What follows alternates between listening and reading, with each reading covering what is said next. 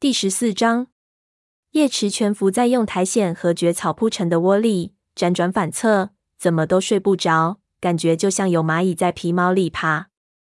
该怎么和刘爪联系，把星族的消息告诉他呢？最后，他终于恍恍惚惚地进入了梦乡。等他睁开眼睛时，他发现自己正站在可以俯瞰湖面的斜坡顶部，这里离黑莓长那次凝视水面的地方不远。今天晚上，他没有看见这位虎斑武士。叶池穿行在深深的草丛中，片片草叶都被镀上了银边。在湖边等着他的是另外一只猫。这只猫凝视着水面。星族如霜一般的光辉照在这只猫的皮毛上。半夜，叶池不由得加快了步伐，最后飞奔起来，一直跑到了水边。等叶池到了湖边，看得更清楚的时候，才发现那只猫是鱼尾。鱼尾是豹毛的妹妹，从太阳城没织的回来的路上，死在了大山中。美丽的银色虎斑猫呼噜呼噜的表示欢迎。我正期待你来呢。叶池，他说道：“我们今天晚上有一个任务，就我和你。”什么任务？叶池问道，激动得浑身的毛都竖了起来。星族让我帮你进入刘爪的梦中，鱼尾解释道。叶池惊讶的盯着星族武士，每位巫医都独自在梦里和星族交流，从不进去彼此的梦中。叶池一直认为，只有在清醒的时候才能见到刘爪。这样真的可以吗？叶池问道。是的，但是很少见，只有在最需要的时候才可以。你跟我来。鱼尾站起身，用鼻子轻轻蹭了蹭叶池的鼻子，然后沿着湖边跑了起来。叶池跟着他往前跑，周围洒满了月光，叶池觉得脚爪比风都轻。他轻快地越过了风族的边界，爪子几乎没有触到水面。他感觉自己似乎可以永远跑下去，可以跃入天空，可以摇动像闪光的树叶般的月亮。难道这就星族武士的感觉吗？叶池心里想。他们可能花费了几个季节的时间，也可能只用了眨眼的功夫。马场一闪而过，快到河族营地时，鱼尾放慢了速度。他们穿过溪流，在溪对岸默默的走着。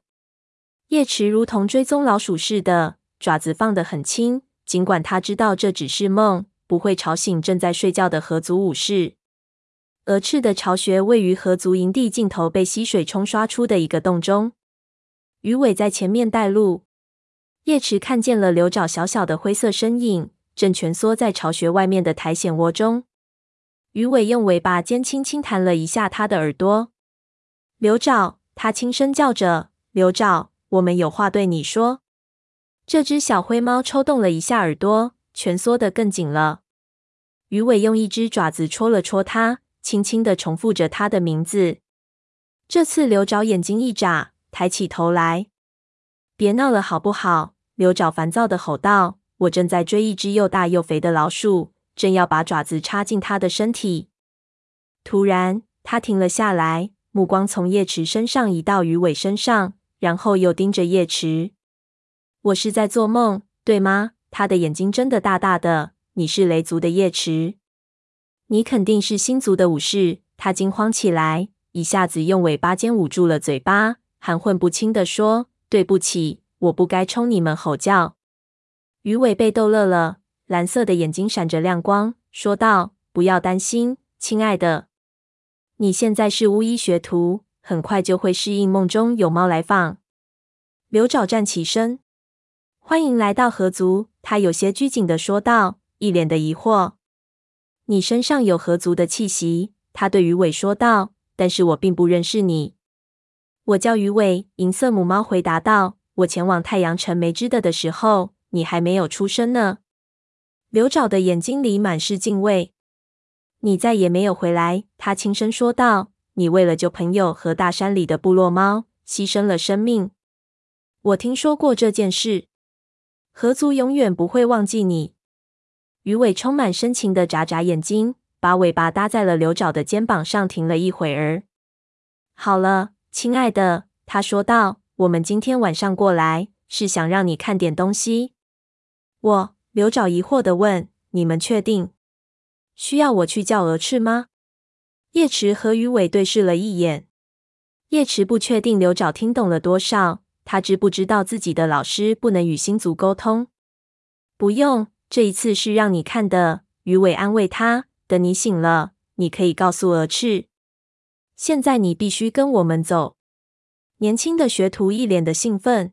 “我们要走很远的路吗？”他问道。“有太阳城没织的那么远吗？”“这次没那么远。”叶池告诉他，“直到你们领地的边缘。”叶池回忆着泥毛说过的猫薄荷生长的地方，于是，在前头带路过了小溪，穿过了河族领地，朝着小小的雷鬼路走去。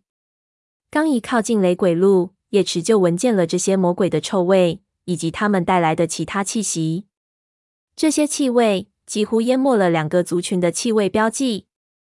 即便是在梦里，当叶池从雷鬼路边的矮树丛钻出来时，也非常小心。周围黑漆漆一片，静悄悄的。天一黑，所有的两脚兽就都钻进了巢穴。叶池的身后紧跟着刘爪，鱼尾走在最后。叶池走上雷鬼路，朝着远离湖的方向往前走。他走过边界处的气味标记时，怎么也找不到泥毛所说的两脚兽巢穴。但是等他绕过一个大弯，立刻就看见前方不远处的一个山谷里有一处光亮。那是一种并非来自月亮和星星的红色光亮。叶池立刻就想到了火，不由得皮毛一阵刺痛。但他没有感觉到热度，也没有听见燃烧时的咔嚓声，而且没有烟味。叶池吸入空气，立刻嗅出了微弱的猫薄荷的味道。我们往下走到那里，叶池回头小声说道。他爪子落地的时候更加小心。过了一会儿。他才意识到光亮是从两脚兽巢穴的洞口内侧发出来的。光亮外面罩着一个皮毛，光线于是变成了红色。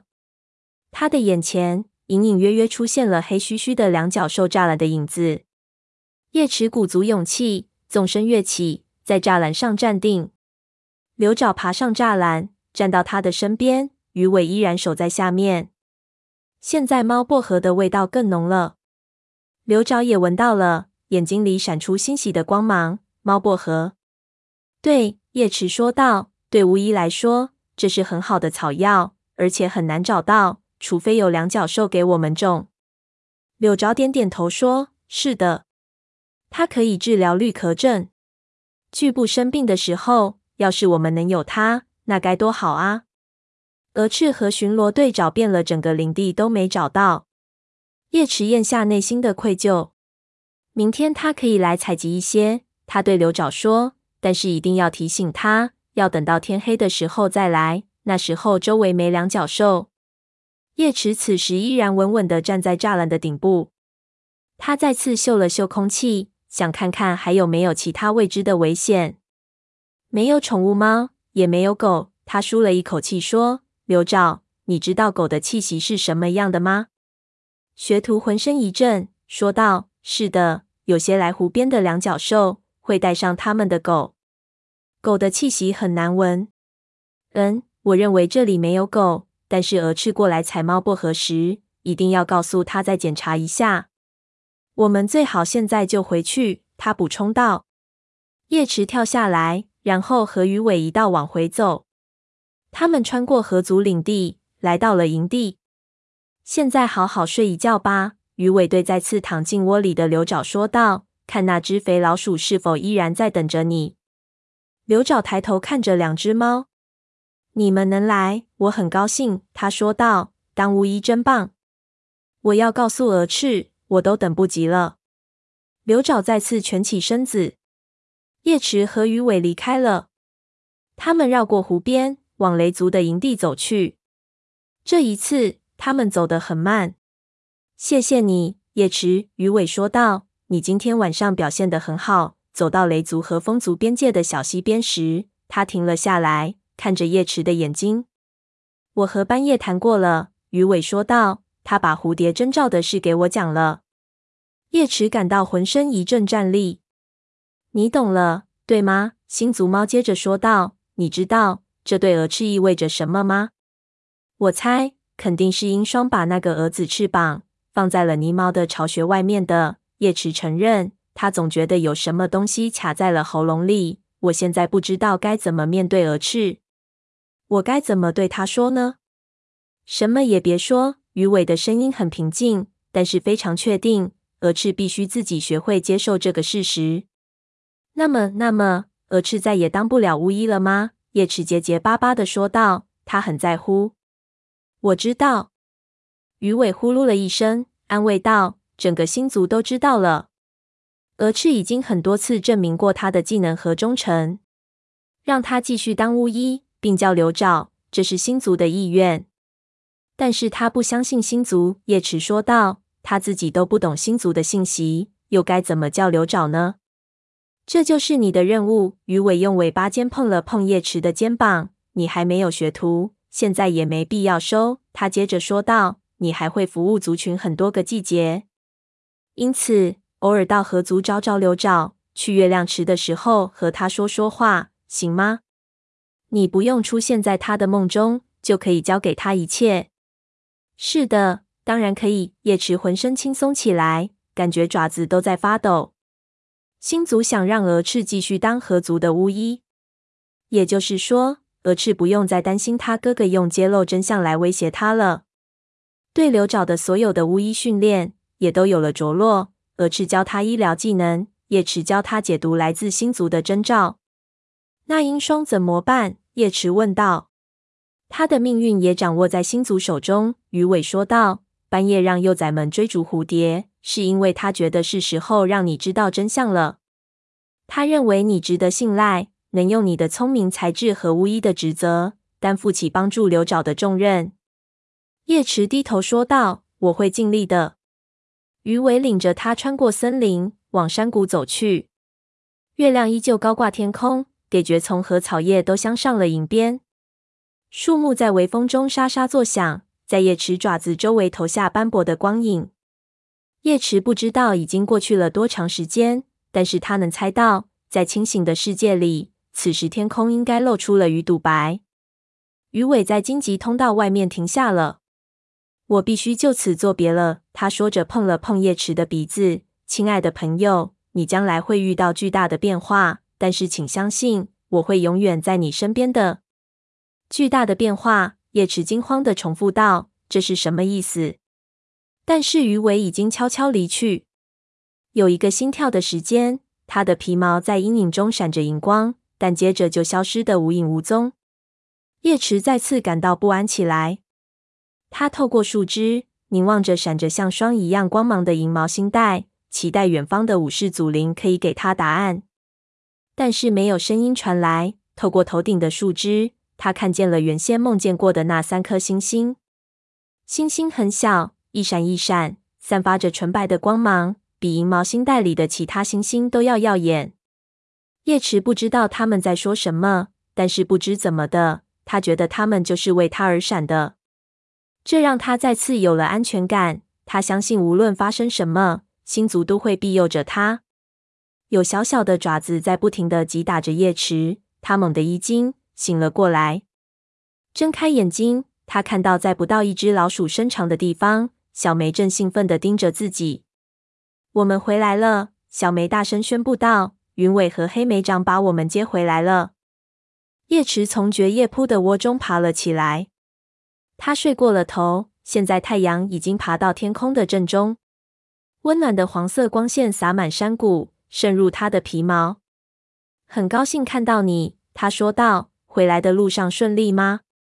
你妈妈好吗？她没事。小梅告诉她，一路上有我和小珍、小鼠照顾，她永远不会觉着害怕。不过，她肯定累坏了。叶池说道：“两天内来回跑了两趟，幼崽们应该也很累了。不过，小梅看起来似乎有使不完的劲。我去给你妈妈送点东西，好帮助她恢复体力。”叶池又补充了一句。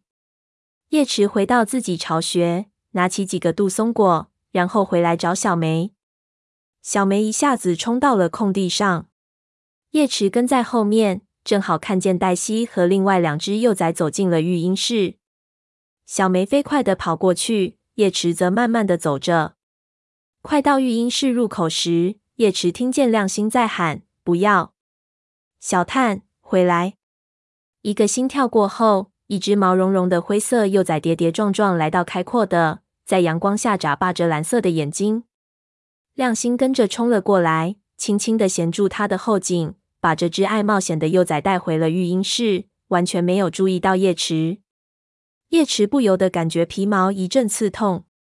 亮星选在黛西回来的当口来看望立伟，来的实在不是时候。亮星一直敌视黛西。或许不希望黛西再回来。现在黛西回来了，要面对这一切，对亮星来说并不容易。叶池在育婴室入口徘徊着，不知道该直接进去，还是另选时间。但是还没等他下定决心，就听见荆棘丛中传来黛西的声音：“亮星，很高兴在这里见到你，我有话要对你说。你想说什么？”亮星的声音听起来充满了警惕。我离开的原因，嗯，部分是因为这里很危险。自从獾群袭击营地以来，我一直很担心孩子们。我是他们的母亲，无论在哪里，我都会担心。但主要还是因为，在族群里，没有哪只猫同我走得很近，像你和云伟那样。育婴室里出现了短暂的沉默。叶池开始往后退。亮星的声音很低，叶池没有听清楚他说的话。不，黛西的声音更加清晰。的确，云伟对我非常好，他对所有有困难的猫都一样。他是一位好武士，而且他非常爱你。又是一阵沉默，然后亮星轻声说道：“我知道。”他的声音有些颤抖。谢谢你，黛西。我很高兴你能回来。雷族需要年轻的猫。你的三只幼崽将会成为出色的武士。黛西低声说着什么。过了一会儿，亮星离开了育婴室，从叶池旁边经过时，朝他点了点头。叶池努力装出刚到的样子。他看见亮星的那只好眼睛里透着欢快，于是不由得开始向星族祈祷，祝福他和云伟会变得和以前一样亲密，同时也祝福黛西能成为他们共同的朋友。叶池把杜松果交给黛西，便离开了育婴室。他看到亮星正蹲伏在猎物堆旁吃一只田鼠，云伟正在空地中央召集次长和羽须去狩猎。叶池用尾巴示意云伟。等他走过来时，叶池问道：“为什么不叫亮星和你一起去呢？你们已经好长时间没有一起狩猎了。”云伟看起来一脸的疑惑，鼠脑子。叶池心里说：“还记得亮星吗？”他提示云伟：“你的伴侣，白爪的妈妈。”白毛武士一下子明白过来：“我知道你什么意思了。”“好的，我马上去叫他。”他说道。“叶池，你的主意真不错。”云伟猛地转身朝伴侣跑过去。叶池看到云伟和亮星说了什么，然后母猫站了起来。他们的尾巴缠到一起，身体紧紧地挨着，朝荆棘通道走去。次长和羽须飞快地追了上去。我觉得有谁在多管闲事啊？叶池身后响起一个忍俊不禁的声音。叶池转身，看见妹妹正盯着自己。松鼠飞，你吓死我了！管闲事是什么意思？松鼠飞把尾巴放在姐姐的肩膀上。我说的是好的闲事，总得有谁让云伟开窍，让他懂得亮心的心思。他在空地上四下看看，有的猫在温暖的阳光下打盹，有的在做巢穴修整的收尾工作。生活真美好，他心满意足地说道。眼下我们总算可以享受一下和平了。眼下雷族的麻烦确实已经过去了。叶池想起梦中盯着那三颗星时的安全感，刚要张嘴附和。这时，一阵诡异的黑暗遮住了他的视线，周围全是血的腥臭味，粘稠、猩红的波浪冲刷着他的爪子。就在这时，耳边有一个不熟悉的声音厉声说着那个预言。那个不断响起的声音十分低沉，充满了邪恶。在和平降临之前，鲜血将四处喷涌，湖水将变得一片血红。